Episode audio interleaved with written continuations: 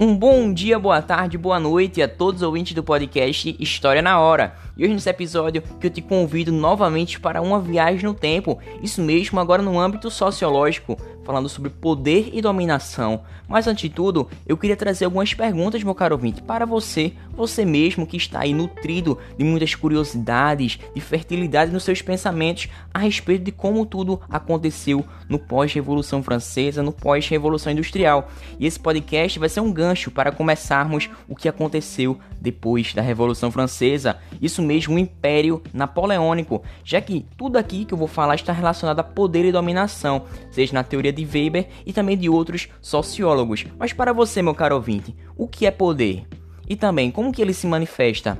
e como que o poder tem se transformado ao longo do tempo. Bem, é a respeito desse tema que eu quero te convidar para mais uma viagem no tempo. E hoje eu quero também falar da atualidade, os dias atuais. Então, você é meu parceiro e você está convidadíssimo para realizarmos essa viagem no tempo no âmbito sociológico. Bom, mas antes de tudo, eu gostaria de trazer um trecho do livro O Fim do Poder, em que o Moisés Naim, que é escritor e colunista venezuelano, ele vai trazer algumas modificações que estão perceptíveis nas relações de poder na sociedade. Bom, ele fala assim: Sabemos que o poder está passando daqueles que têm mais força bruta para os que têm mais conhecimentos, dos velhos gigantes corporativos para as empresas mais jovens e ágeis, dos ditadores aferrados ao poder para o povo que protesta nas praças e também nas ruas, e em alguns países começamos a ver como o poder passa dos homens para as mulheres, ou seja, o poder está sofrendo uma mutação muito mais fundamental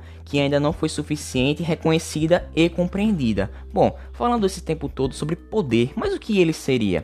Ele é definido como a capacidade de dominar a ação do outro, de determinar essa ação. Esse poder está profundamente imerso nas relações sociais e nas diversas situações do nosso cotidiano. Por exemplo, quando você está na escola, os alunos fazem as atividades pedidas pelo professor. E esse poder ainda está presente em todos os níveis. Dessa forma, essas relações têm uma importante função de organizar a vida social. E Moisés Naim, esse autor, escritor e colunista venezuelano, que é autor do livro O Fim do Poder, ele traz alguns meios de expressão do poder, e eles são quatro. Temos a força, os códigos, que incluem a moral, a tradição, as normas culturais, mas também as expectativas sociais. O terceiro caso é a mensagem, ou seja, que representa o poder da publicidade, ou seja, a influência das mídias sociais. Já o quarto, temos a recompensa, uma relação de troca de recompensas e de ganhos que geralmente envolve compromissos e precisam ser cumpridos. Bom, mas Max Weber também estuda a teoria sociológica da dominação e também do poder. E para ele, estudar o poder é importantíssimo para entendermos os agrupamentos políticos, já que é desse poder que se deriva a ideia da política, uma vez que esta ideia é definida pelo conjunto de esforços feitos por cada um de nós, todos os indivíduos, para participar ou até mesmo influenciar a autoridade presente ali naquele momento. Bom, o que todos esses agrupamentos políticos têm em comum, a semelhança entre eles, é o meio em que eles se manifestam. Ou seja, podemos perceber a utilização da violência, a principal característica do Estado. Essa violência que se apresenta de maneira de poder, ou seja, uma ferramenta de diversas instituições, como por exemplo, através da família, castigos nas escolas e também nas comunidades religiosas. Dessa forma, podemos definir o Estado a partir de Weber, em que ele diz que é uma comunidade humana que, dentro dos limites de determinado território, a noção de território corresponde a um dos elementos essenciais do Estado, reivindicando o monopólio do uso legítimo da violência física, ou seja, nenhuma outra instituição pode usar a violência física, exceto se for autorizada pelo Estado. Dessa forma, podemos compreender que o Estado é o único meio pelo qual legitimamos o uso dessa violência, dessa repressão física, ou seja, vale o monopólio do Estado somente. Bom, vale dizer também que a nossa sociedade é regida por diversas leis, como por exemplo aquelas que defendem as crianças e os adolescentes, ou seja, o ECA, o Estatuto da Criança e do Adolescente, sendo um conjunto de normas que protege integralmente crianças e adolescentes. Bom, o ECA protege essas crianças e adolescentes com relação aos maus tratos, castigos físicos, tratamentos cruéis e degradantes, proibindo um trabalho noturno, aquele trabalho perigoso, né, que traz algum risco para uma criança que é menor de 18 anos. Bem, dessa forma, se houver alguma suspeita ou confirmação de violação, o conselho tutelar precisa ser urgentemente acionado. Mas e aí? Como que Weber continua essa teoria sociológica? Bom, para esse sociólogo, as pessoas reconhecem e legitimam as autoridades, permitindo esse exercício do poder. Enquanto poder é a capacidade de determinar a ação do outro, mesmo sem o consentimento dele, a dominação para Weber é o poder que foi consentido. Dessa forma, ele compreende três tipos puros de dominação. O primeiro deles se refere ao passado distante, ou seja, fundado nos costumes e também nas tradições, e que é reforçado pelo hábito tratando-se assim de uma dominação tradicional. Exemplo: no Brasil, temos a figura dos coronéis e também dos proprietários de terra. Eles são autoridades tradicionais. Dessa forma, elas são formadas a partir do enraizamento de costumes e também de tradições. Já o segundo tipo se relaciona ao carisma de líderes e também atributos pessoais, ou seja, autoridades extraordinárias em que inspiram a população a se mobilizar em milhões e milhares de seguidores. Eis aqui a dominação carismática, por exemplo, com os profetas Moisés, Maomé, presidentes e lideranças políticas em geral, como a gente percebe nos períodos eleitorais, uma carreata de diversas pessoas que estão sendo ali levadas pelo pensamento daquele político que muitas vezes é muito carismático. Bom, nosso terceiro caso e último está ligado a um estatuto de leis válidas por decretos e também regras estabelecidas racionalmente. E esse tipo é a dominação legal, ou seja, a característica de uma sociedade moderna que tem como fundamento essa legitimidade das leis que vão definir e expressar o poder do Estado. Bom, por um outro lado, também temos a parte de Foucault, que ele defende um poder disciplinar que compõe um dos mecanismos de autoridade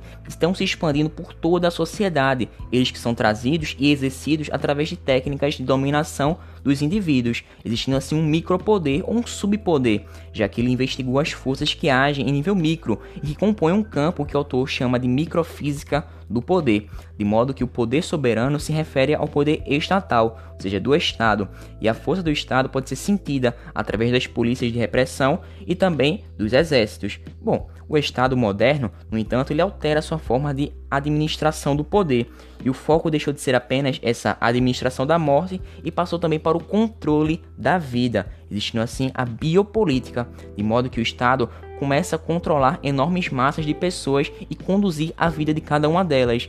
O Estado assim começa a se interessar pela vida privada, o âmbito privado dos indivíduos, uma vez que esse controle assume uma dimensão muito mais ampla, né, e acabam padronizando comportamentos em massa. E o Estado acaba acompanhando também as populações com constantes estudos e análises demográficas, vendo a sua fertilidade, natalidade, mortalidade, saúde e também as taxas de imigração e também de volta dessas pessoas para o país. Vale dizer também que o controle sobre a sexualidade no Ocidente data há muito tempo, há séculos, e de modo que o sexo não reprodutivo era condenado pelo cristianismo, dito assim como uma forma pecaminosa e pervertida né, dessa atitude sexual. E, em outros casos, quando é interessante para o Estado, essa mesma natalidade é incentivada de acordo com benefícios e facilidades. Por outro lado, também podemos citar a eugenia positiva, que consiste nas políticas de embranquecimento racial, assim como aconteceu no Brasil, a partir da imigração europeia, para tornar o país mais branco. Já a eugenia negativa está relacionada a práticas de extermínio, como por exemplo no Holocausto nazista, na Segunda Guerra Mundial.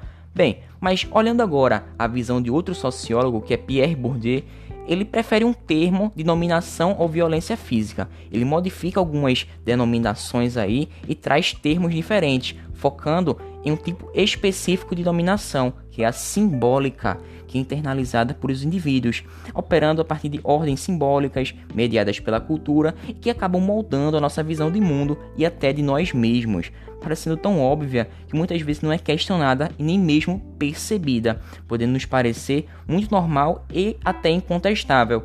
Isso acontece porque ela se apoia no consentimento daqueles que a sofrem. E essas similaridades nos hábitos pessoais formam um conjunto de características sociais que Bourdieu denominou de hábitos.